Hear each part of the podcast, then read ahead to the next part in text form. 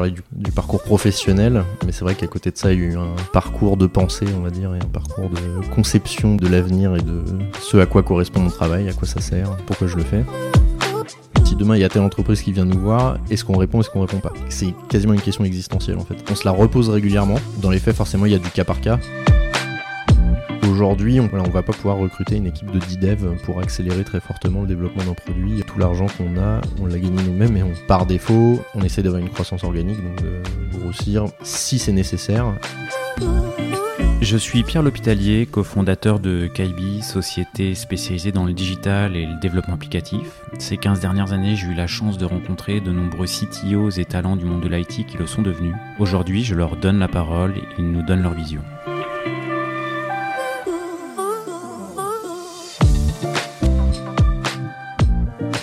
Eh bien, euh, aujourd'hui, je suis en compagnie de Benoît Petit, qui est euh, co-founder et euh, CTO de la société euh, Hublot. Merci Benoît d'avoir accepté l'invitation. Merci à toi de me recevoir. Et puis, euh, bah, merci d'avoir accepté. Et puis, bah, courageux, parce que tu es venu à vélo et on est dans la vague de froid de janvier. Donc, félicitations également. Merci. non, c'est pas, pas grand chose. Avec le bonnet, ça marche mieux. Avec le bonnet, ça, ça marche bien. Bon, très bien. Je commence juste euh, le podcast, comme ça m'arrive souvent. euh, on a été mis en relation euh, par euh, Gaël Duet, euh, que j'ai reçu sur le podcast, et qui m'avait dit euh, Ah, Chibo, ils font, ils font des trucs bien, ce serait bien de, de les contacter. Je, je vais te mettre euh, en relation, et, euh, et te voilà. Donc, merci à lui. Et me voilà, il est sympa Gaël, merci. Voilà. du coup, Benoît, bah, est-ce que tu peux. Euh, euh, on va passer un bon moment sur, sur ton activité chez Hublot euh, notamment. Euh, mais est-ce qu'avant d'y arriver, est-ce que tu peux présenter rapidement euh, les premières étapes de ton parcours? Bien sûr. Euh, moi au départ j'ai plutôt un profil euh, infrastructure euh, IT. Euh, donc j'ai commencé à travailler dans une petite entreprise qui s'appelait euh, Ipon Hosting à l'époque, euh, qui, était euh, une entreprise rachetée par Ipon Technologies D'accord. et qui faisait de l'hébergement. Donc on était, euh, c'était un peu particulier, on était une, une entreprise d'hébergement dans les locaux de chez Ipon, au milieu des consultants qui eux ne restaient pas dans les locaux, donc on était euh, un petit peu les ovnis. Euh, donc j'ai commencé comme ça à faire de l'hébergement IT, euh, de la virtualisation. On avait travaillé sur du cloud privé à l'époque. Ensuite j'ai travaillé chez un Quelle année? Parce que c'était tôt, alors du coup. Euh, attends, du coup, tu m'obliges à. Je suis pas bon avec les dates, mais euh, euh, Ouais, du coup, j'ai 10, j'ai 15 eu mon quoi. diplôme en 2013 ou quelque chose comme ça, et donc ça devait être dans la foulée puisque c'était mon stage de fin d'études et puis et puis mon premier boulot. Après, j'ai travaillé chez un opérateur télécom qui s'appelle WeFirst, Ok. euh, qui est un opérateur qui fait plus les, les professionnels, les casernes euh, militaires, les bureaux de poste, euh, ce genre de choses. Qui n'est pas un, un opérateur grand public. Euh, donc là, j'ai fait un petit peu de réseau. euh, j'ai vu un peu les, un cœur de réseau opérateur. euh, alors, je m'en occupe, je m'en occupais pas, mais c'était, c'était une bonne expérience pour ça. C'est gros. C'est, bah, c'est- je pense que c'est pas le plus gros parce qu'on n'était pas le, on n'était pas le plus gros opérateur de France, loin de là. Mais, mais en tout cas, ouais, c'était très intéressant. Puis il y avait, avait l'occasion de voir des machines qu'on voit pas normalement quand on fait de l'IT, donc c'était rigolo. Tu parles de quelle machine, là, du coup Par exemple? Euh, bah, tout ce qui est des gros routeurs, des gros switches de cœur, euh, comment ça marche quand on fait des peerings avec euh, d'autres opérateurs, avec des hébergeurs, avec des fournisseurs de services, etc. Donc ça, c'est des choses que j'ai vues à ce moment-là. Et puis, euh, faut vraiment travailler dans le cœur de réseau Ouais, pour s'en tu- occuper, sinon le reste du temps, quoi. Tu les revois plus après. Ouais, c'est ça. Mais c'était, du coup, c'était formateur. C'était instructif, j'ai bien aimé. Et puis après ça, j'ai travaillé chez WeScale, qui est une, une société de services spécialisée dans le cloud. Euh, et enfin, euh, chez Voodoo, donc qui est un- une startup qui fait, euh, enfin une startup, c'est une scale-up maintenant, ils sont plutôt assez gros, qui fait des jeux vidéo sur mobile. Et maintenant, me voilà chez Hublot. D'accord. Et les jeux vidéo sur mobile, t'étais toujours côté infra, côté cloud ou Côté euh, cloud, ouais. Ouais. côté cloud, infrastructure cloud, euh, tout le back-end en fait euh, des jeux. Euh, beaucoup euh, ce qui était régie publicitaire, etc. Puisque c'était important dans le, dans le business model. Ok. Et maintenant, Hublot. Ouais. Et alors là, du coup, t'as as fait une petite transition, quoi. Ouais, ouais, ouais, parce que l'on a parlé du parcours, euh, du parcours professionnel, euh, mais c'est vrai qu'à côté de ça, il y a eu un, un, parcours de pensée, on va dire, et un parcours de conception de, de l'avenir et de ce à quoi correspond mon travail, à quoi ça sert, pourquoi je le fais. Euh, et donc effectivement, euh, il y a eu une belle transition très progressive sur, euh, sur pas mal d'années. Où, euh, Sur plusieurs années? sur pas mal d'années, ouais, ouais, ouais. Je pense que les. Donc la, la question c'est euh, la question de notre empreinte sur l'environnement et de ce que ça veut dire pour nous euh, humains à court terme. Euh, et je pense que les questions en rapport avec le climat, par exemple, c'est des questions qui me sont venues il y a, il y a 6-7 ans. Sauf que ça a infusé lentement, quoi. C'est-à-dire que c'était pas, C'était pas la grosse claque. c'était pas, voilà, c'était pas soudain et, et très clair du premier coup. C'était plutôt euh, une longue diffusion dans ma tête euh, où je me disais, mais ça, ça me paraît pas cohérent. Ça, il y a quelqu'un qui a l'air de s'y connaître qui dit que c'est pas cohérent. Et voilà, en assemblant les pièces du puzzle petit à petit, j'ai changé des choses dans ma, dans ma vie perso. euh, j'ai arrêté de manger de la viande, j'ai arrêté de prendre l'avion. Euh, Je- tu te déplaces à vélo. je me déplace à vélo. Bon, ça, ça va, on va dire que ça existait avant quand même. Euh, voilà, un- si je dois voyager, je l'envisage plutôt en train. Voilà, ça paraît, c'est pas grand chose au final, mais euh, dans des discussions même avec des proches, ça peut, ça peut surprendre. Et donc voilà, mais ça c'était les, les premiers changements quoi. Euh, alors ils sont venus les uns après les autres. T'as d'autres changements dans ta vie euh, perso qui, euh, qui vont plus loin que les modes de transport et, et alimentaires du- Parce que du coup, c'est déjà quand même pas mal? Bah, alors ceux-là, c'est ceux qui viennent les premiers en tête parce que c'est peut-être les plus significatifs. Après, globalement, c'est juste une manière de penser différente. C'est quand j'ai besoin d'acheter quelque chose, j'essaye de d'acheter pour que ça dure le plus longtemps possible. Euh, j'essaye de sortir du mode euh, je casse, je jette euh, et, je, et je rachète. Tu répares alors aussi? J'essaye de réparer, ouais, j'essaye. J'arrive pas toujours parce que d'où l'indice de réparabilité qu'on a vu sortir il y a pas longtemps, c'est que c'est pas toujours facile. Euh, Enfin voilà, bon, c'est plus une, euh, un changement de manière de penser qui s'applique pas forcément à un truc en particulier, quoi. C'est penser durabilité et penser que les quand on a un objet qui arrive chez soi ou, ou que ce soit en pro, en perso, euh, il a été fabriqué avec quelque chose, euh, il a été fabriqué par des personnes à un endroit donné, dans des conditions données.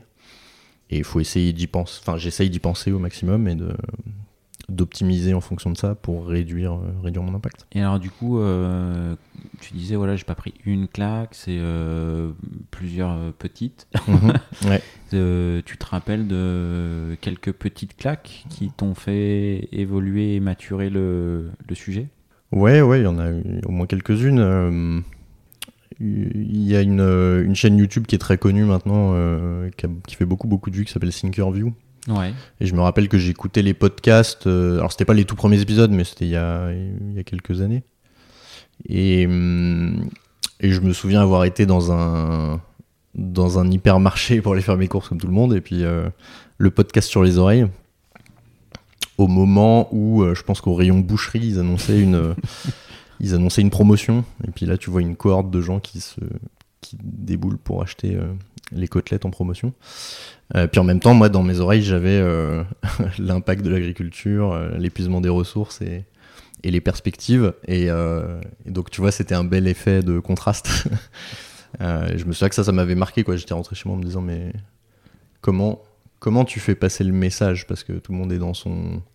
Tout le monde est dans son quotidien, tout le monde a ses contraintes, c'est pas évident. euh, voilà. ouais. Moi, je suis là. il y a une promo et on retrouve les réflexes. Quoi. Ouais, mais puis même, c'est même pas que, c'est-à-dire que c'est même pas condamnable en soi. C'est-à-dire que euh, moi, je suis là à dire oui, j'ai changé ci, j'ai changé ça, mais c'est facile pour moi. C'est-à-dire que euh, j'ai la chance d'habiter à un endroit où je peux prendre les transports en commun, c'est plutôt correct. J'ai un, métier où, euh, où mes conditions de travail sont plutôt flexibles, euh, donc euh, que ce soit en termes d'horaire, de transport, enfin voilà, on peut moduler des choses. J'ai pas le métier le plus pénible du monde. Enfin voilà, il y a plein de choses qui font que c'est facile de dire ça. Et, la question que je me posais, c'était plus, voilà, de manière générale, comment on fait pour tout le monde Comment on fait pour tout le monde pour adapter, pas seulement ceux qui ont des facilités pour le faire. Comment on fait pour diffuser le message et réfléchir ensemble à la trajectoire qu'on veut prendre collectivement Et c'est pas évident, quoi. Parce que bon, là, c'était l'exemple caricatural de la promo sur les côtelettes, mais ça va au-delà de ça, quoi. C'est comment, en prenant en compte les contraintes de chacun, euh, on, on fait évoluer la société dans le bon sens. Et bon, j'avais pas du tout la réponse, je pense que je l'ai toujours pas aujourd'hui, mais euh, c'était un peu le début du cheminement. Et puis voilà, il y en a eu d'autres des événements comme ça qui étaient Ouais, pas... les, les- les sources que. Tu as, parlé de Thinkerview, qui est effectivement Ouais. euh, aujourd'hui très connu. Et bah, sur, sur Thinkerview, c'était euh, très précisément ce jour-là, c'était une interview croisée entre Philippe Biwix et Jean-Marc Jancovici. Ok. Et, donc ça parlait euh, énergie, mode de consommation, consommation des ressources.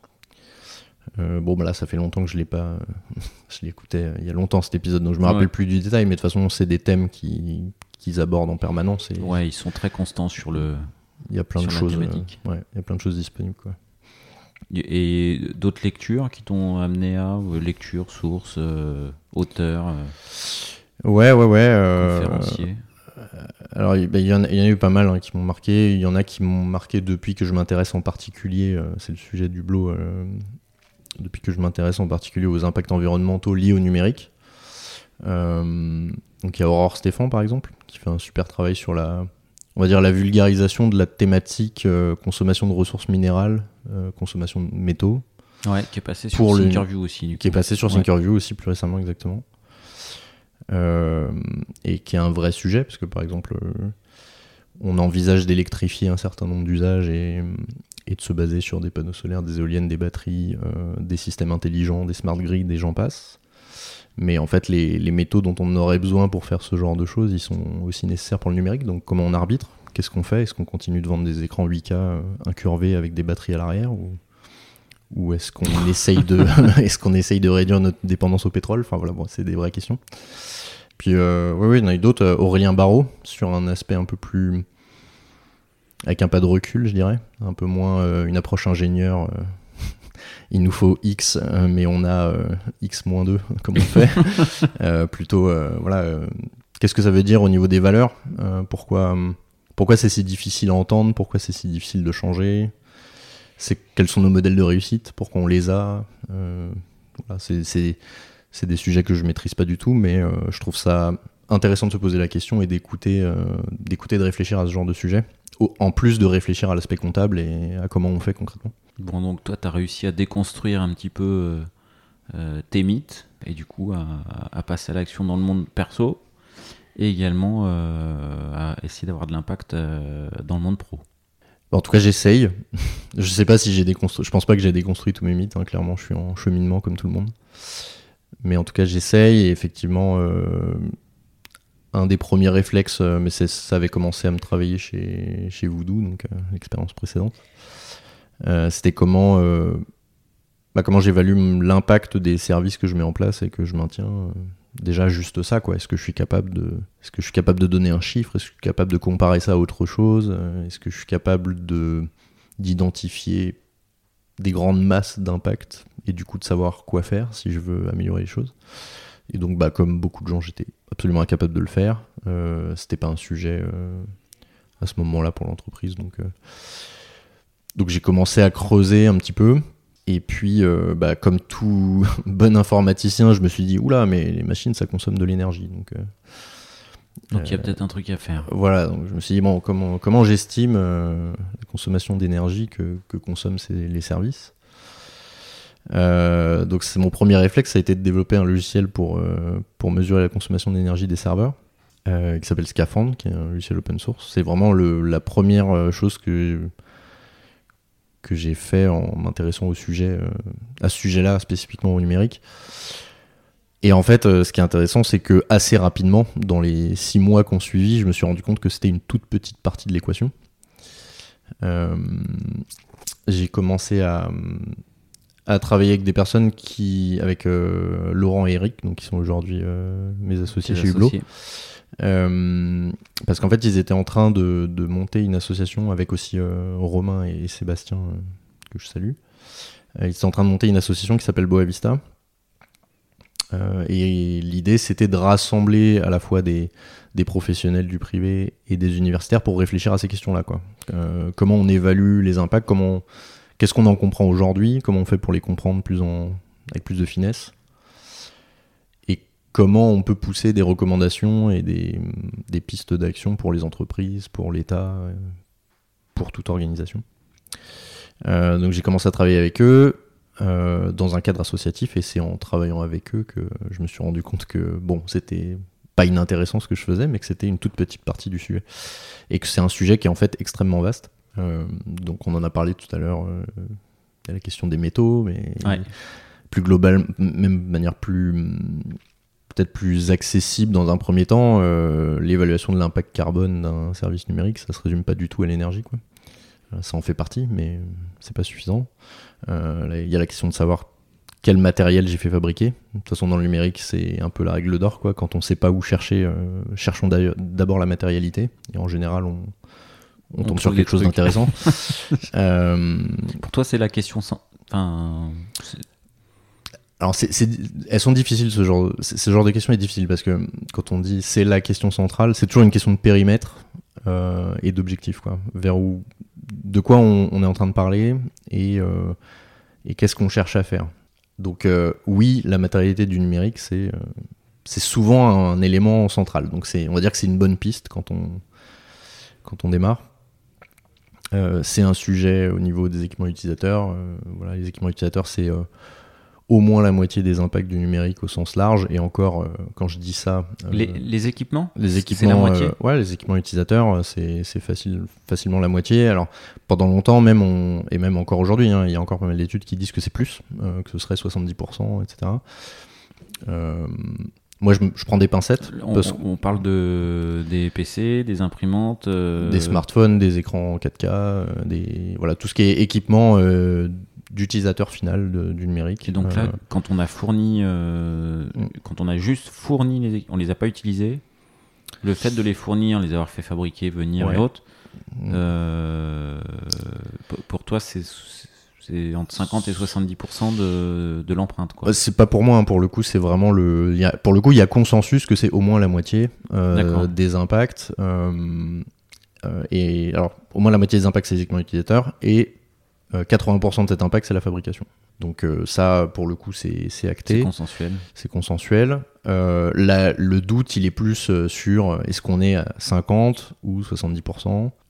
donc voilà. Mais mm, en dehors de ces nuances et de ces précautions de chiffres, clairement, voilà, quand on est dans une entreprise, si on veut agir très rapidement sur les impacts du numérique, augmenter la durée de vie de ces équipements au sens large, les équipements des collaborateurs, euh, c'est voilà, c'est clé et clairement on aura un effet bénéfique assez rapidement.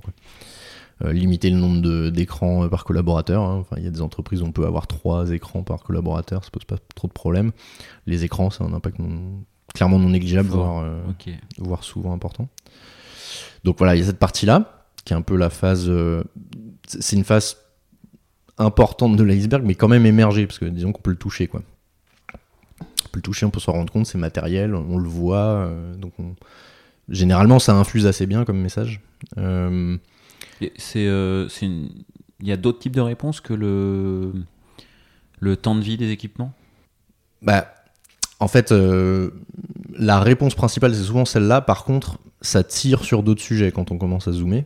Parce que là, par défaut, on se dit, oh, bah, c'est facile, il suffit de changer la politique achat et puis. Euh, on fait pas tous les 3 ans, on fait tous les 4-5 ans. Voilà. Euh, mais en fait, souvent, la problématique devient plus complexe quand on commence à zoomer, parce qu'on se rend compte que euh, bah, ça tire sur des sujets comme l'obsolescence logicielle. quand, on, quand tout le parc de PC dans une entreprise est, sous Windows 10, que pour avoir les mises à jour de sécurité, il faut passer à Windows 11 et que Windows 11 dit tous les PC qui ont été fabriqués avant 2017, je les supporte pas. Forcément, c'est plus compliqué de garder ces équipements longtemps. Donc euh, voilà, c'est le genre de sujet où, qui rend euh, cette problématique qui a l'air simple euh, à première vue beaucoup moins simple. Ouais, j'avais fait un épisode avec Agnès Crépet qui est chez Fairphone et qui mm. justement parlait de, bah, de cette problématique. Mm. Les logiciels que tu embarques dans, dans, les téléphones, il bah, faut qu'ils fonctionnent sur le téléphone d'avant et celui d'après, quoi, effectivement. Ouais, exactement. Et bah, d'ailleurs, Fairphone, fait un super boulot. Notamment, euh, c'est, je pense que c'est la seule. Alors clairement, c'est pas, euh, on peut pas qualifier Fairphone de marque de téléphone, ça va beaucoup plus loin que ça. Euh, mais en tout cas, sur l'aspect de leur activité qui est de vendre des téléphones, c'est le seul fabricant à fournir des analyses de cycle de vie complètes de ces équipements avec une traçabilité très très poussée puisque le sujet de savoir dans quelle mine a été extrait quel métal et dans quelles conditions c'est leur credo depuis le début donc si voilà pour les personnes qui s'intéressent au sujet allez regarder juste les analyses de cycle de vie et les documents que Fairphone produit et déjà ça donne du, coup, c'est un autre élément de réponse. C'est-à-dire que bon, tu as mm. la durée de vie des équipements, mm-hmm. tu as la durée de vie des équipements, mais tu as également le choix des équipements. C'est-à-dire qu'un Fairphone, c'est euh, peut-être mieux qu'un autre téléphone. Quoi. Oui, oui, tout sans, à sans vouloir faire de pub. Non, bien sûr, bien sûr. mais euh, complètement. C'est juste que, a priori, euh, augmenter la durée de vie, c'est la réponse qui vient en premier parce que ça permet de on n'a pas besoin de changer de fournisseur, on peut déjà juste discuter avec. Donc peut-être qu'il y a moins de barrières, même s'il y en a quand même. Euh, mais effectivement, après, l'autre aspect, c'est euh, si on est capable de, de, trouver un équipement qui a un impact moindre que le premier, bah, effectivement, on peut faire des substitutions. La problématique là-dessus, c'est que, alors là, dans le cas de Fairphone, c'est un, c'est l'exemple facile parce que c'est les plus transparents, donc les données, euh, on peut au moins avoir les données de ce côté-là. la plupart du temps, quand on parle de remplacer un équipement par un autre, la question c'est comment on évalue que l'équipement A il a un impact supérieur à l'équipement B. Et ça, euh, c'est plus dur. C'est beaucoup plus dur. Euh, souvent, les, fabricants fournissent peu de données. Certains en fournissent pas du tout. Et même quand ils en fournissent, la question c'est de comment, quelle méthode a été utilisée pour évaluer cet impact. Et là, on rentre en plein dans les problématiques de Boavista et du Blo, c'est euh, comment on évalue et est-ce qu'on est sur un standard d'évaluation. parce que voilà, si on compare des choux avec des carottes, on peut faire le mauvais choix. Quoi. Ok, ok, ok. Alors du coup, au-delà au-delà de la matérialité, est-ce que du coup, il y a, d'autres axes que tu travailles du coup avec les, les DSI Ouais, complètement. Ça, c'est plus l'aspect euh, utilisation, euh, workplace. Enfin, si on se place du point de vue de l'entreprise, c'est plus le workplace. Mais après, il y a la question des services numériques euh, et de leur matérialité, qui est du coup moins accessible et moins visible par le plus grand nombre. Mais donc effectivement, il y, a tout un sujet autour des services numériques. Quelles sont les infrastructures qui sont déployées pour que ça fonctionne? Il y a la question de l'énergie. Bon, je disais que c'est une petite partie de l'équation, mais euh, c'est une partie de l'équation qui est quand même importante. Il y a d'autres sujets, on l'a vu, je sais pas si vous avez... Parce que la consommation d'énergie mmh. du numérique... Mmh. J'ai pas les chiffres tout à fait à jour, mais on était, enfin je sais pas, j'avais en tête qu'on était quand même pas bien loin des 8-10% de, de la consommation énergétique globale euh, C'était en croissance folle Ouais, les, chiffres que j'ai en tête, c'est euh, consommation euh, d'énergie du numérique à échelle mondiale, c'était entre 1400 et 1800 TWh. donc pour référence, la France consomme tout secteur confondu à peu près 480 TWh par an. donc c'est plusieurs fois la France quoi mais comme bon, après, comme je disais, voilà, ça c'est l'énergie. Euh, pour traduire ça en, émissions de gaz à effet de serre ou en consommation de métaux, c'est d'autres calculs. Euh, mais en tout cas, oui, c'est euh, non négligeable, c'est clairement non négligeable. Il y a notamment l'Agence internationale de l'énergie qui a publié récemment, qui a mis à jour ces chiffres récemment, parce qu'en fait, c'est assez intéressant quand on creuse les données sur ce sujet-là. On se rend compte qu'il y a des organismes qui sont plutôt conservateurs, d'autres qui sont plutôt on va dire, euh, pessimiste bah, hum, euh, Ouais, plus pessimiste que d'autres. Euh, et même des universités qui sont plutôt, voilà, qui publient des études plutôt conservatrices, d'autres un peu moins. L'IEA pendant longtemps c'était un, organisme qui publiait des données qui étaient plutôt, on va dire, plutôt gentilles quoi, plutôt rassuristes. et en fait ils ont mis à jour leurs chiffres récemment et ils commencent à s'aligner avec le reste du monde. et donc on se rend compte que que ce soit des sujets comme les data centers, les réseaux, les crypto-monnaies ou, euh, autres grandes tendances.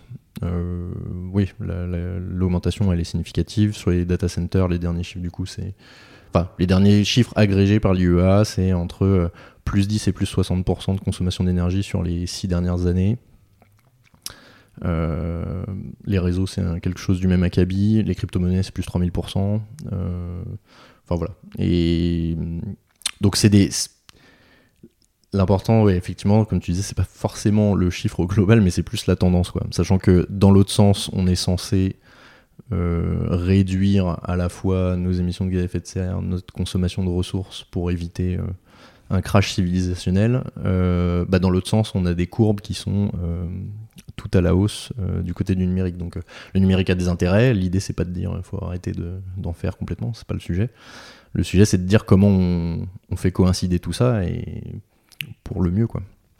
Ok. Et, et du, du, coup, euh, quand tu aides des DSI, enfin, grosso modo, tu, tu, adresses juste des DSI C'est quoi ton activité chez Hublot? C'est principalement ça, j'imagine?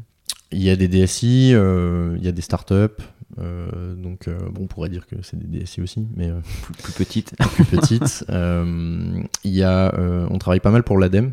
Ouais. On a fait plusieurs papiers sur l'ADEME, pour l'ADEME sur l'impact des équipements reconditionnés histoire d'avoir euh, d'objectiver à quel point euh, un équipement reconditionné c'est moins impactant qu'un équipement neuf. Il faut avoir euh, quand même des données pour baser des décisions. une étude aussi pour sur, l'impact du numérique à l'échelle d'une région. Voilà, c'est des sujets. quand on élargit le champ d'observation au-delà d'une organisation, il y a d'autres questions qui rentrent en compte.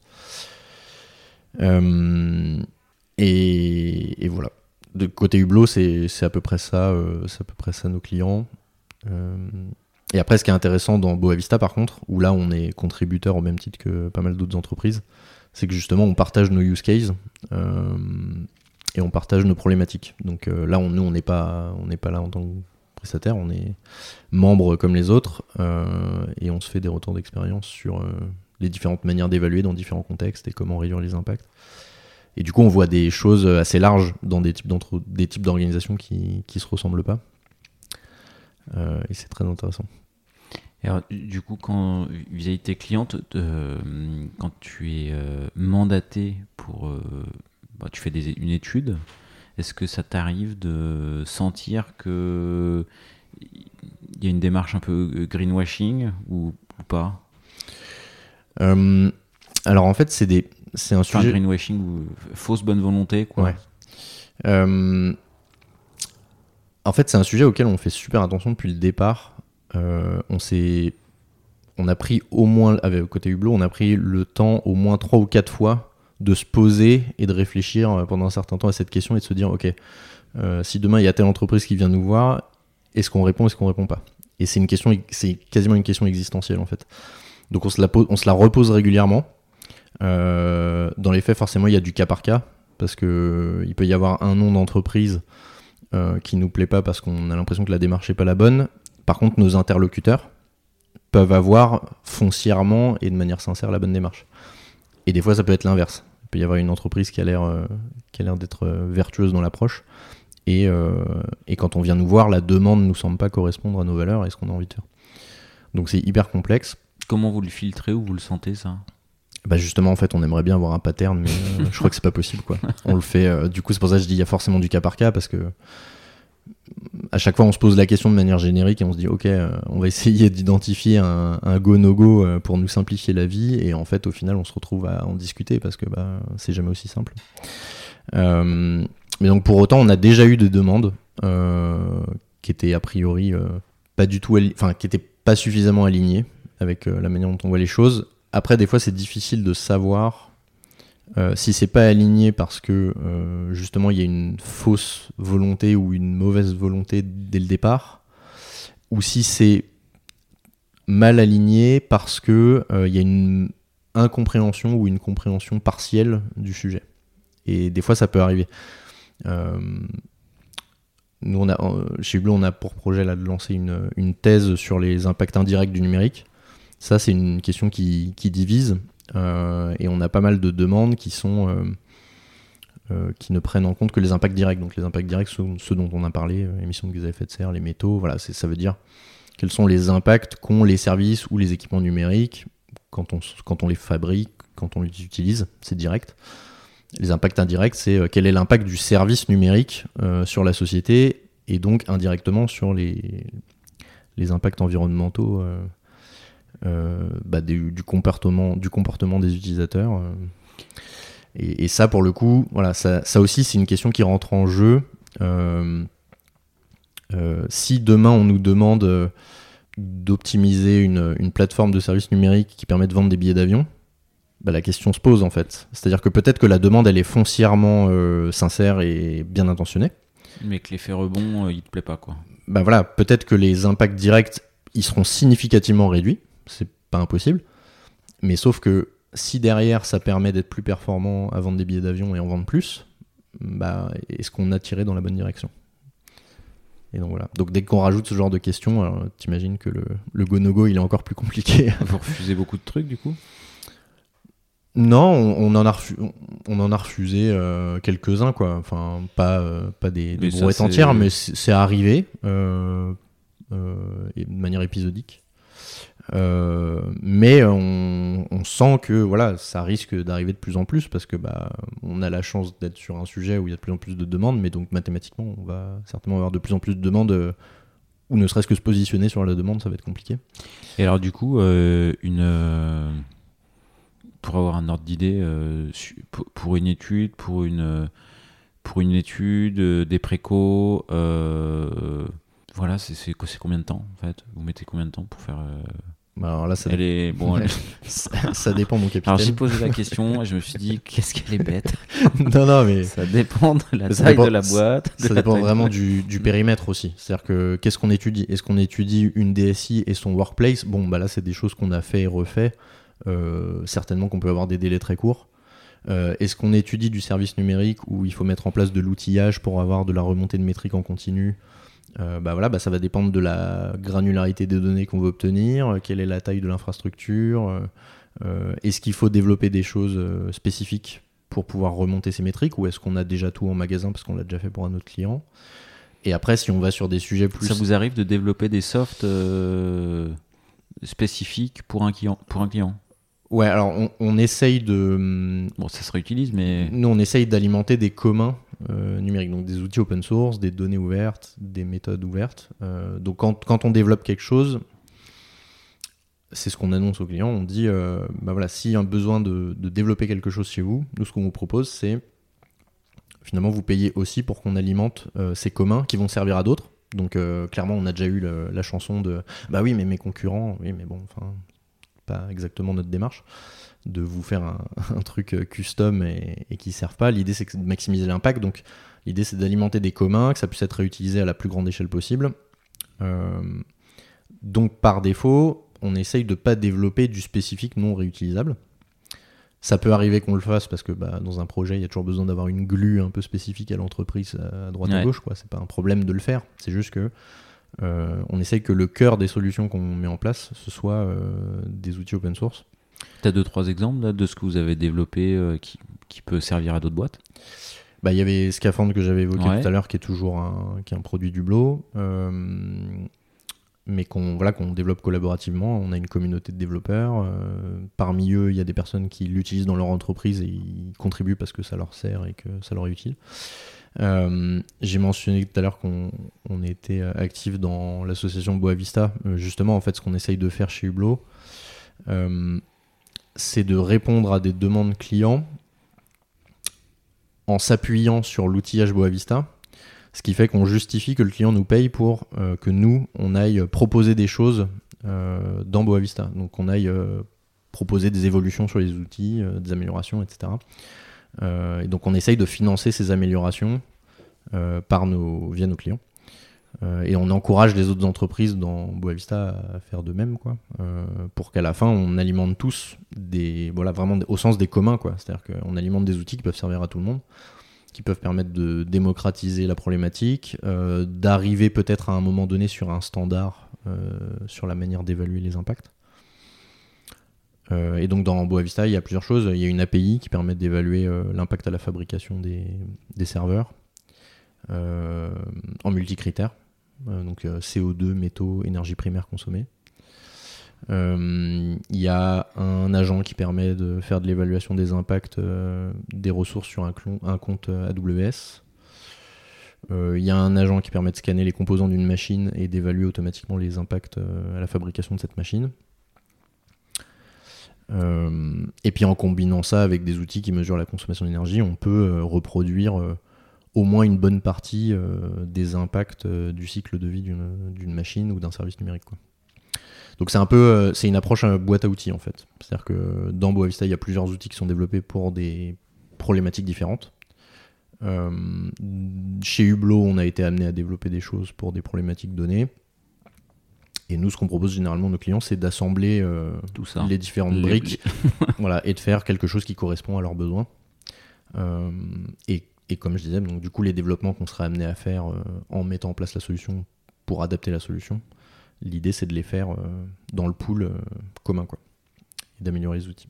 Ok, très bien. Alors du coup, toi, tu on, on en parlait tout à l'heure, tu as également un passé très infra, très cloud, on n'en a pas beaucoup parlé. L'approche que vous avez ou les conseils que vous avez, euh, le cloud une solution, le cloud euh, pas une solution, dans quel cas, optimisable, pas optimisable euh, Il n'y a pas une réponse, mais euh, ta perception de, de la problématique. Bah, justement, sur le blog de Boavista, il y a eu un article qui est paru il y a pas longtemps sur ces questions-là. Est-ce que je dois déplacer mon application sur le cloud d'un point de vue environnemental? Est-ce que ça a du sens ou non? Euh, Donc forcément, il n'y a pas de réponse toute faite. Sinon, on, arrêterait de faire ce qu'on fait, quoi. Ça serait, ce serait plus la peine. Mais pour autant, il y a deux, trois, euh, il y a deux, trois éléments à prendre en compte. C'est-à-dire que euh, sur le papier, le cloud a des avantages parce que on est dans des data, centers dits hyperscaler, donc on essaye de d'agréger un maximum de services sur la même infrastructure, donc potentiellement on peut mutualiser plus. Euh, on peut consommer par unité d'œuvre euh, potentiellement moins de ressources que si on était dans des data centers non optimisés, avec beaucoup de machines qui tournent pour rien, ou avec un refroidissement euh, qui n'est pas à la pointe de l'innovation, ce genre de choses. Donc ça présente des avantages, ça présente l'avantage aussi de, pouvoir découper les charges de travail en plus petites unités et de allouer de la ressource à la volée. Euh, donc voilà, allouer de la ressource en fonction du pic de trafic sur un, un service en ligne et pas euh, d'allouer en permanence euh, 200 machines physiques euh, en attendant le Black Friday. Euh, voilà, ça c'est un avantage. Ouais. Euh, donc c'est possible d'améliorer les choses. Sur le papier, c'est possible d'améliorer les choses en déplaçant un service numérique qui serait sur de- une infrastructure on-premise vers du cloud si on fait les choses bien et si on, on maximise euh, les leviers en fait qu'apporte le cloud et qu'on les utilise au maximum. Euh, maintenant, dans les faits, euh, c'est souvent beaucoup plus complexe. Déjà, quand on déplace un service numérique d'une infrastructure on-premise vers le cloud, souvent, c'est plutôt des grosses entreprises. Euh, donc souvent, il y a des délais pour réaliser ce genre de projet. Délais pendant lesquels, qui peuvent être longs, et pendant lesquels on peut se retrouver avec un double run. Donc on peut se retrouver avec l'application qui tourne toujours sur l'infrastructure Ah ouais. parce qu'il faut répondre aux clients, et en parallèle, on est en train de déployer son équivalent sur le cloud. Donc combien Donc, de temps le retour sur investissement, il faut le calculer aussi, quoi. c'est ça, il faut le prendre en compte. Euh, Il y a, il y a d'autres aspects aussi, c'est que euh, si on veut aussi euh, objectiver le fait qu'on a réduit les impacts, bah, a priori, il faut être capable d'évaluer les impacts quand on est sur de l'on-premise et les impacts euh, dans la version où on est sur le cloud et qu'on a tout migré. Bah, quand on est sur de l'on-premise, c'est du domaine du complètement possible parce qu'on a accès aux machines, on a accès aux fournisseurs, on sait quelle Ouais, machine on, a sait- acheté, ouais. donc voilà, on, peut, on sait qu'on peut évaluer quelque chose, ça sera peut-être pas parfait, mais on peut avoir une photo pas trop déconnante euh, de l'impact.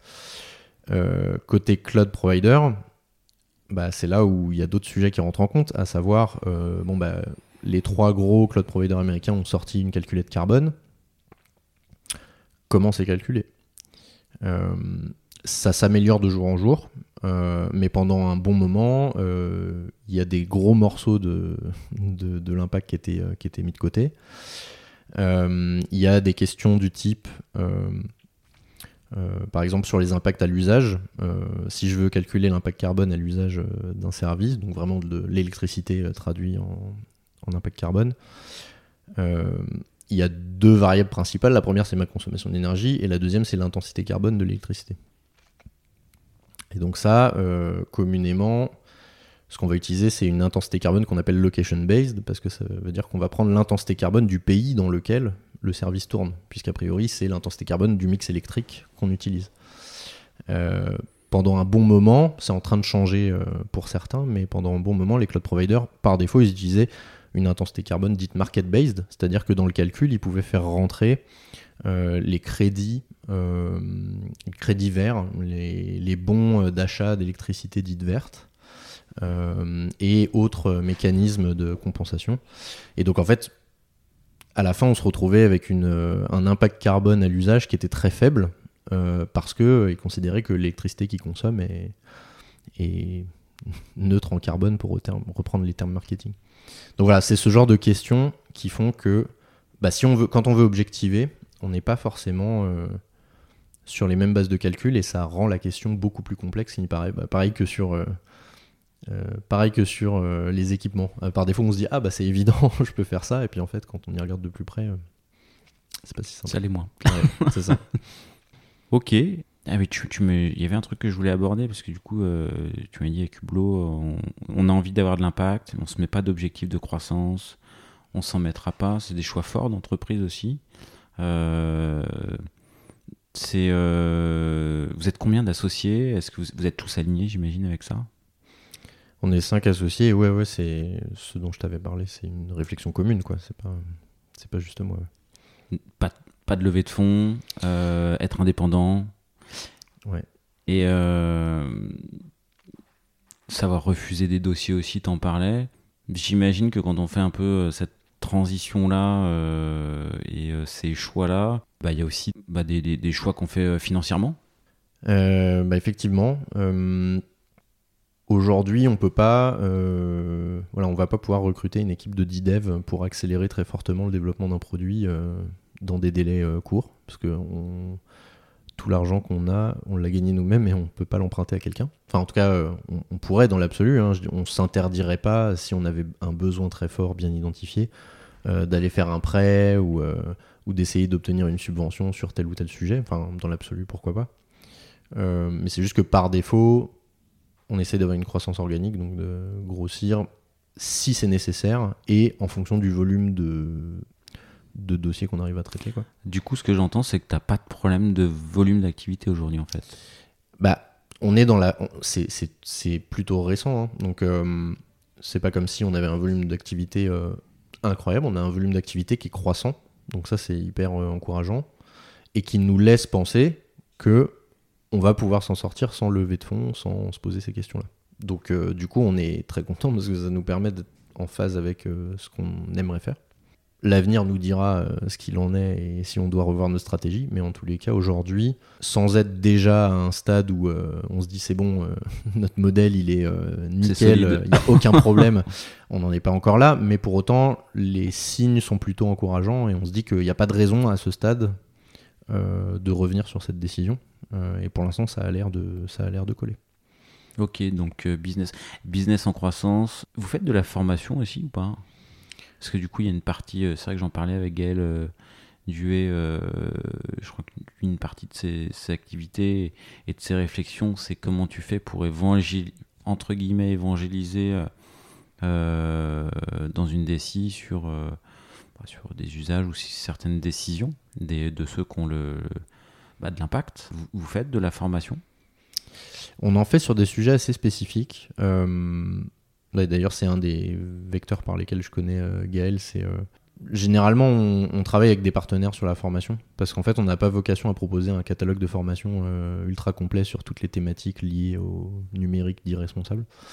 Il y a des gens qui font ça mieux que nous. et donc, justement, avec Gaël, on, a déjà travaillé ensemble via The Green Companion, qui est un, collectif de, on va dire, de spécialistes de ces sujets-là, avec des compétences complémentaires qui essayent de proposer des, des offres de formation. Euh, nous, spécifiquement, Hublot, on donne des formations aujourd'hui sur deux sujets. Le premier, c'est l'ACV, donc l'analyse de cycle de vie de services numériques. Ouais. Euh, donc ça, c'est Eric euh, qui le fait avec un autre partenaire qui s'appelle, c'est une petite entreprise qui s'appelle Tide. et moi, j'en donne sur comment faire des infrastructures IT les plus sobres possibles. Euh, donc voilà, donc on n'a pas un catalogue de formation très étoffé parce que en fait on donne des, des formations sur les sujets où on a euh, on pense une valeur ajoutée particulière et on n'a pas forcément vocation à faire pareil que la croissance quoi. On n'a pas vocation à faire un catalogue de formation pour faire un catalogue de formation. On propose des formations sur les sujets où on sait qu'on peut apporter quelque chose de très concret et qui est, qui est vraiment demandé sur le moment. Quoi. Pas de fresque du numérique ou... Non, on n'en fait pas aujourd'hui. Euh, c'est pas impossible que euh, euh, un ou deux de, une ou deux personnes parmi nous aient déjà fait des fresques. Je crois bien que c'est le cas. Je pense que euh, Mulen. Ouais, ouais, je pense que Mulen, elle a fait des fresques. je crois que Laurent aussi, il a fait des fresques, si je dis pas de bêtises. Mais en tout cas, c'est pas dans le catalogue Hublot, quoi. C'est pas, c'est pas là-dessus qu'on se concentre aujourd'hui avec l'activité du Hublot. Et alors, du coup, la formation dont tu parles sur comment faire une infra sobre, mm. Est-ce que c'est adapté euh, à la feuille blanche ou c'est adapté à j'ai un, une infra legacy et, euh, et euh, ma cible c'est que ça devienne sobre, sobre. Alors bah, l'objectif tel que je l'ai conçu c'est plutôt comment je fais pour transformer petit bout par petit bout mon infrastructure pour, pour la rendre la plus sobre possible. Après en fait c'est comme tous les sujets, hein. c'est sûr que quand on parle de la feuille blanche on s'enlève plein de problématiques.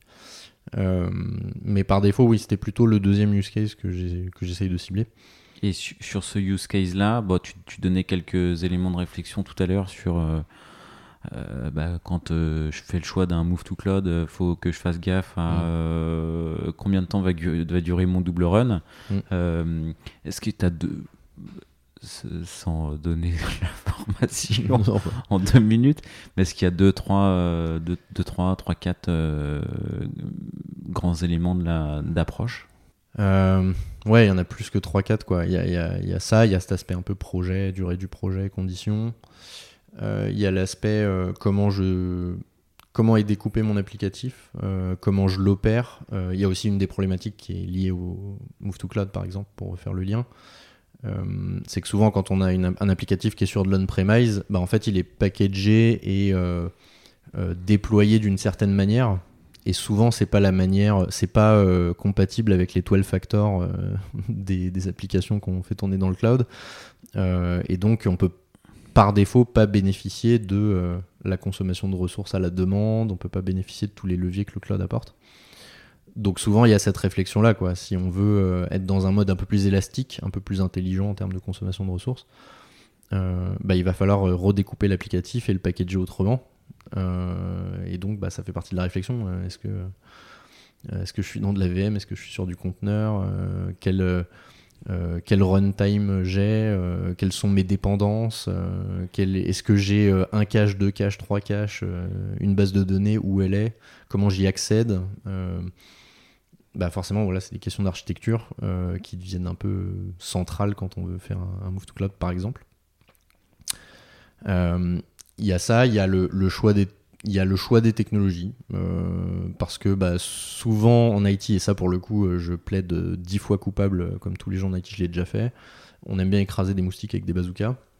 Donc on sort des, services ultra avancés avec énormément de fonctionnalités qui font plein de choses euh, qui sont hyper intelligents parce que c'est le trend du marché et qu'on se dit je vais me faire un joli CV euh, pour en fait au final répondre à des besoins qui sont relativement simples.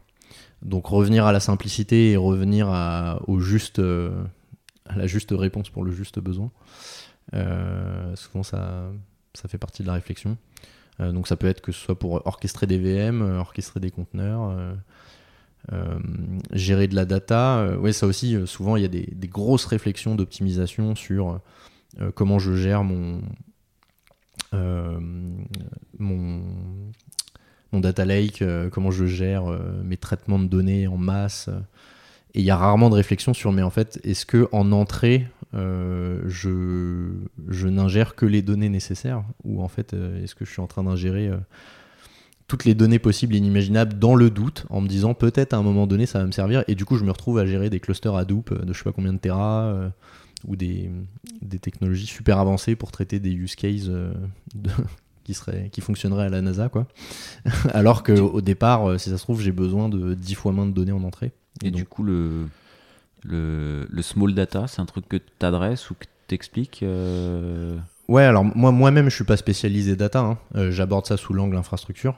Euh, mais effectivement, c'est, ça fait partie des axes, c'est repenser le besoin. En fait, c'est en permanence repenser le besoin, quoi. Ça, ça, me- ça me fait penser à un épisode que j'avais euh, enregistré avec Luc Julia, qui est spécialiste, euh, enfin pas mal euh, IA, IoT euh, et autres, et qui effectivement disait bah, après le big data ce sera peut-être le small data. Mm. Euh, Est-ce que j'ai besoin d'entraîner mon IA euh, avec un million d'inputs pour avoir 99,9% de de succès dans ce qu'on dans la réponse? Ou est-ce que je lui envoie juste 1000 images pour qu'il me reconnaisse le chat euh, 97 fois sur 100 quoi? Mm. c'est c'est des ouais c'est des sujets que tu adresses un petit peu aussi du coup Ouais, ouais, ouais, carrément. penser à penser Euh, le est-ce que c'est grave si vous vous trompez 3 fois sur 100 quoi en gros?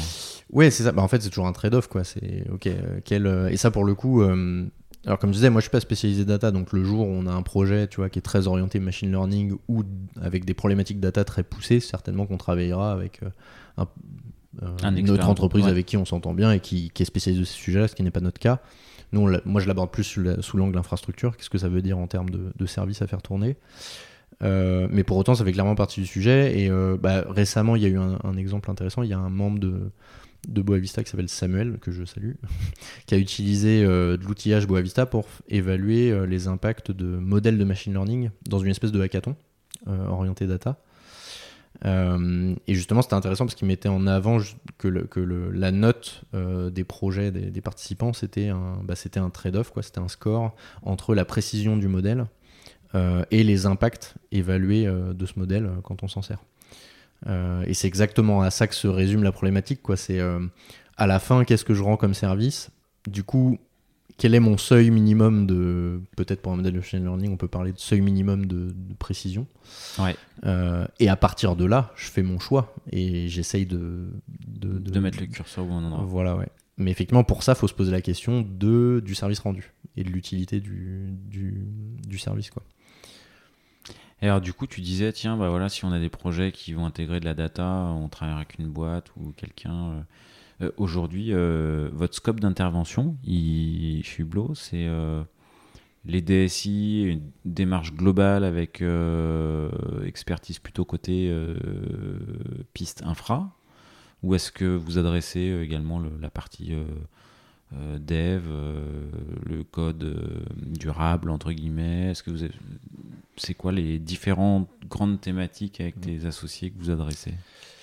Hum, Et est-ce qu'il y a une volonté de peut-être élargir le champ sur que ça dépasse le cadre d'une DSI, mais enfin, de la boîte au global, quoi? C'est peut-être déjà le cas.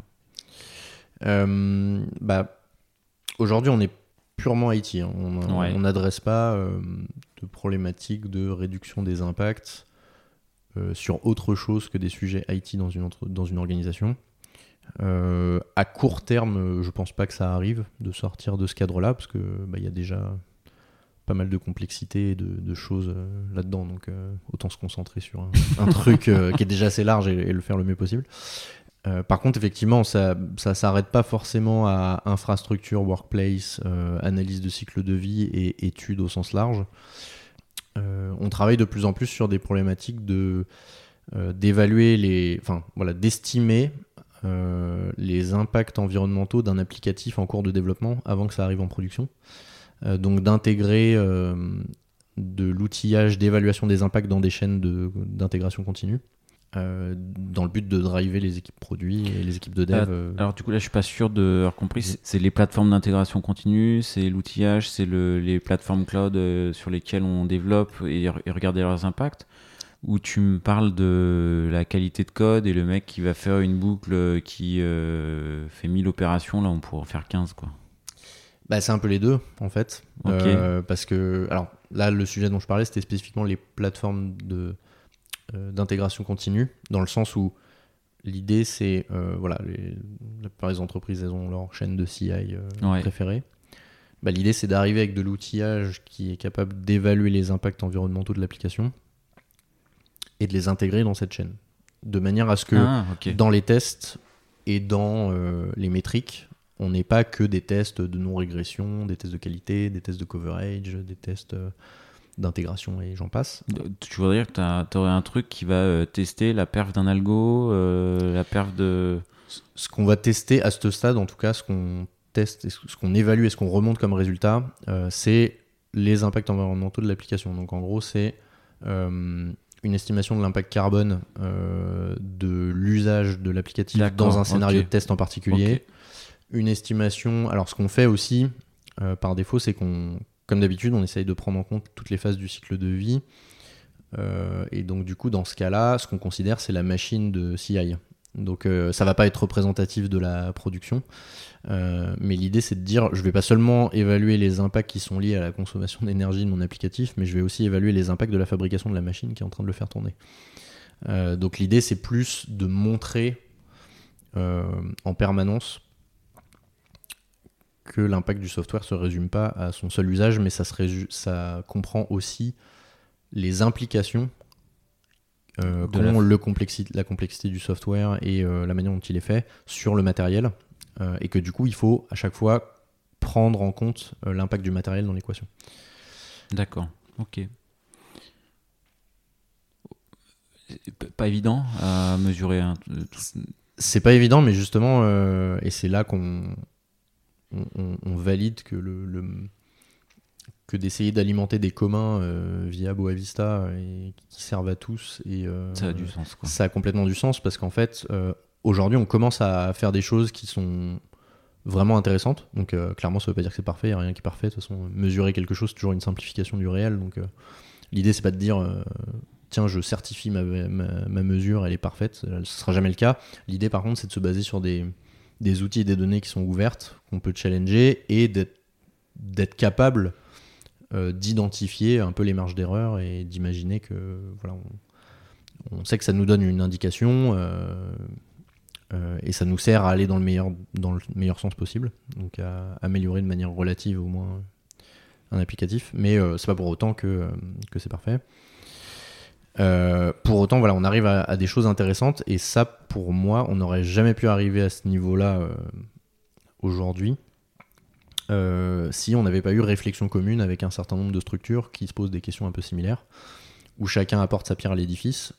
Et là, aujourd'hui, répliquer la même chose, bah, tout à l'heure, je parlais de Samuel qui avait fait son challenge data machine learning. il a basé l'outillage dont je parle, il a basé son, son hackathon dessus. Euh, et ça s'est répliqué euh, assez facilement. Quoi. Euh, et donc, ça, franchement, il y a encore six mois, ça aurait été hyper compliqué. Donc voilà, mais ça, ça marche parce qu'on a plusieurs structures qui réfléchissent ensemble dans un cadre non concurrentiel à la meilleure solution et la meilleure base possible pour évaluer les impacts du software, par exemple. Ok. Peut-être deux, trois dernières questions. Bon, Hublot, c'est- pas vieux, mais est-ce que vous avez déjà euh, euh, des euh, feedbacks ou des. euh, est-ce que vous avez suivi vos interventions et les résultats de vos interventions, préco, mise en œuvre et euh, mesure avant, mesure après euh, Ou est-ce que. Est-ce qu'il y a des choses à communiquer là-dessus? Euh, c'est difficile parce qu'on n'a pas encore fait ce travail-là d'agrégation de l'impact cumulé et de, de ce qu'on peut annoncer comme réduction. C'est un des objectifs euh, de 2023 parce que 2022, on était dans le jus, on a fait plein de missions, euh, on a Ouais. fait pas mal de projets. et- Mais on aimerait à un moment donné consolider cette vue et avoir une espèce d'indicateur de suivi pour voir si on factuellement on apporte quelque chose d'intéressant. Et je- c'est même indispensable en fait à plus long terme. Euh, si on suit pas cet indicateur, euh, on pourra pas concrètement euh, dire qu'on est très différent d'une entreprise qui, est, qui a une visée euh, uniquement euh, lucrative. Quoi. Donc euh, à un moment donné, il faudra qu'on l'ait. Aujourd'hui, c'est pas le cas aussi parce que les projets auxquels on a répondu, souvent nous on intervient sur une partie du périmètre ou sur une partie de l'objectif. C'est-à-dire une entreprise qui dit je veux réduire de, je sais pas, de 40% l'impact carbone de ma DSI. Bah nous on va intervenir sur l'évaluation. Donc déjà en fait vous d'où vous partez.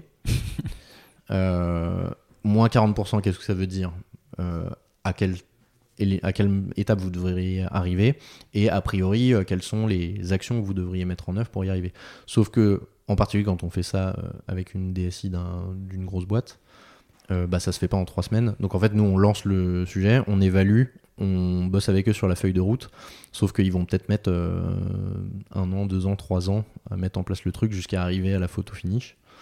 Euh, On est... Donc il n'y a pas eu encore beaucoup de photos finish, quoi. bah non, on a des projets qui sont en cours. Euh, on a des projets où on a des, on va dire des indicateurs qualitatifs qui nous laissent euh, penser que ça va dans le bon sens, mais on a encore peu, je pense, de, de données chiffrées qu'on pourrait exploiter pour, euh, voilà, pour donner cette tendance. Mais clairement, c'est un des trucs qu'il faudra qu'on fasse prochainement. Quoi. Ok, et ben hâte, hâte de voir euh, quelques photos finish que vous peut-être vous publierez euh, euh, qui feront la fierté de vos clients et puis bah vous aussi du coup. Et du coup, ça va m'amener peut-être aux, dernières questions du, du podcast, un peu classique désormais. Est-ce que est-ce qu'il y a un proverbe, une maxime qui t'accompagne? Il y a une idée, en tout cas, je sais pas si je peux le résumer à une maxime, mais il y a une idée qui m'accompagne depuis un moment maintenant. J'ai lu un bouquin de. Alors, Aurélien Barraud, on le connaît pour ses interventions sur l'écologie, mais en fait, à la base, c'est un astrophysicien. Et, il a écrit un bouquin sur le, multivers, les univers multiples. Donc, euh, concept très complexe et un peu nébuleux euh, quand on connaît pas euh, ces sujets-là, et j'en fais partie. Mais dans son bouquin, il avance une idée que finalement, dans notre réalité, on est un peu aussi dans un multivers. C'est-à-dire qu'on a un peu tendance à penser qu'on est dans un monde interconnecté où, où les choses sont évidentes parce que tout le monde est censé se comprendre. Et, euh, et, mais c'est évident que ça devrait fonctionner comme ça. Euh, Pourquoi on fait ça Euh, Celui qui a pris cette décision est débile. Et en fait, justement, l'idée qu'on est dans un- une espèce de multivers de notre réalité, j'aime bien cette idée parce que je me dis, ça permet de se rappeler que, bah, par exemple, toi, ça se trouve, t'as ton univers, tu vois. Moi, j'ai le mien. Et on a une intersection entre nos deux univers qui fait qu'on se comprend, qu'on parle de sujets qui nous animent tous les deux. Et puis, on peut avoir une discussion super intéressante et, et plein de choses. Mais il y a forcément une partie de nos univers respectifs qui ne se touche pas. Euh, et donc, si tu veux comprendre la perspective de quelqu'un euh, en face de toi ou avec qui tu bosses ou avec qui tu interagis, euh, faut prendre en compte cet aspect-là. Et on a un peu trop tendance à penser que tout le monde part du même, euh, de la même ligne de départ. Et voilà. Donc euh, j'aime bien cette idée que faut se rappeler qu'en fait la perspective elle est toujours différente euh, selon dans quelle chaussure tu te places. Et ça permet de mieux comprendre les choses. Quoi. Et d'être moins dans le dans l'invective et dans le, le débat houleux et de rester dans des discussions constructives en essayant de comprendre les contraintes de l'autre. quoi. Alors effectivement, le résumé en maxime ou proverbe, c'est compliqué, mais je crois que l'idée est bien passée. Voilà, on va dire univers multiple. euh, notre réalité est composée d'univers multiples. Tiens. Ok, et tout dépend du référentiel. Ouais. Euh, Est-ce que tu as un ou plusieurs petits surnoms euh, que te donnent tes collègues ou ta maman ou ta tendre et chère? Euh, bah, Que tu partages ou que tu ne partages pas bah, en fait, euh, non, mais. Ah, non, mais euh, en vrai, si je vais chercher très très loin. euh, Ah, il y avoir une révélation. quand j'étais quand j'étais à l'âge du lycée et de la fac, je faisais du handball et en fait j'avais la fâcheuse tendance à je- et d'une manière complètement involontaire, j'insiste sur ce point, j'avais la fâcheuse tendance à éclater les arcades du défenseur d'en face. Ça m'est arrivé 3-4 fois qu'il y ait une arcade pétée, mais c'était jamais mon intention. C'est-à-dire que c'était dans l'action et euh, il y avait un mauvais geste ou quelque chose euh, qui s'était mal passé. Et donc en fait, je me prenais le, je me faisais chambrer euh, par tout le monde et j'avais eu le, surnom de, c'était Vlad Adam parce qu'en gros, le mec c'est un camionneur quoi. Il rentre dans le mur et, et il voit pas où il va et puis à la fin il y a de la casse. Et euh, voilà, et ça me, bon, ça m'a suivi pas trop longtemps quoi parce que je pense que j'ai réussi à contrôler mes gestes un jour. Ouais, t'as pété quatre arcades et tu t'es arrêté quoi. C'est ça, ça m'a un peu, ça m'a un peu retourné le ventre. Je me suis senti mal et voilà. Mais et pour le coup, euh, pas longtemps après, on, je me suis fait aussi, j'ai aussi, j'ai aussi eu de la casse, donc euh, je pense que ça, tu vois, ça canalise quoi. Ok, est-ce que, est-ce que tu donnerais un titre à cet épisode? Un truc comme euh, le mirage de la dématérialisation. Allez, Ça, je sais pas, je trouve que ça résume à peu près. allez, banco. Banco, banco. Et est-ce qu'il y a une euh, toute dernière question que je t'aurais pas posée et que t'aimerais que je te pose? Euh, bah éventuellement celle des, parce que là on parle du comment. Euh, qu'est-ce qu'il faut, comment on évalue, qu'est-ce qu'il faut faire, comment ça fonctionne. Ça, c'est le comment, mais moi, j'aime bien la question du pourquoi. Et, en particulier, quand on parle de ces sujets-là, c'est euh, quelles sont les échéances. Quoi. Pourquoi on s'active autant? Pourquoi euh, on, est chiant euh, Pourquoi on parle de ces sujets-là alors qu'on pourrait juste s'éclater aller à, aller Hawaï siroter un cocktail? Bah, C'est la question des échéances. Quelles sont les échéances? Et juste, parce que c'est pas de répondre à la question, mais. Ouais, il y a un indicateur que Bah, j'aime. tu, Ouais. peux, tu peux y répondre euh, partiellement avec, euh, Oui, avec pas ton prisme et ton, et ton, bien sûr. uni- et ton univers euh, à toi. C'est ça, avec mes biais et avec ma vision partielle. Mais en tout cas, il y a juste un indicateur moi que je garde en tête et que j'essaie de rappeler pour illustrer. C'est bah, aujourd'hui, par exemple, on émet à l'échelle mondiale, on émet à peu près, je sais pas, 50 gigatonnes, quelque chose comme ça, de, de CO2 par an. Euh, et si on veut rester sous la barre des 1,5 degrés, donc à savoir le seuil où c'est encore à peu près vivable euh, et on peut envisager l'avenir euh, à peu près correctement, des 1,5 degrés de réchauffement, bah, il faudrait enlever 20 gigatonnes par an en 2030. faut qu'en en 2030, on n'émette plus que à peu près 30 gigatonnes. Donc on est quasiment, enfin on est voilà, on enlève 2 cinquièmes du total à l'échelle mondiale dans, on est en 2020, 3. voilà, ça Ouais. fait 7 ans. Euh, donc voilà, dans 7 ans. Et, euh, et voilà, moi, ça me, à chaque fois, je me dis, euh, piqûre de rappel, bah voilà, il nous reste 7 ans pour lever 20 gigatonnes. Pour l'instant, ça ne fait qu'augmenter. Donc au travail, quoi. Et ben voilà, au, au travail, exactement.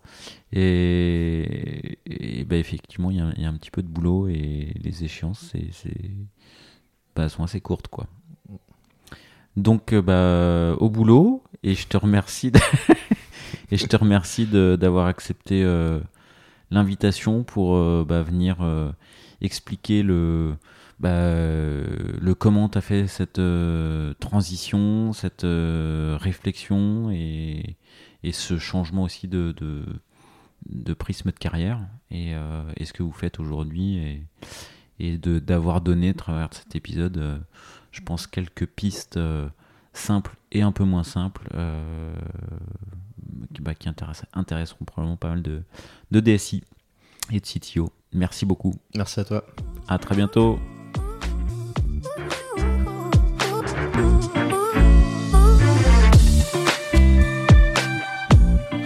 L'épisode est terminé, j'espère qu'il vous a plu et si c'est le cas, c'est le moment de prendre deux ou trois secondes de plus pour euh, deux ou trois clics. Un petit clic pour un pouce bleu euh, ou un petit clic pour un partage aux copains ou un petit clic pour vous abonner euh, et ne pas rater le prochain épisode. À très bientôt.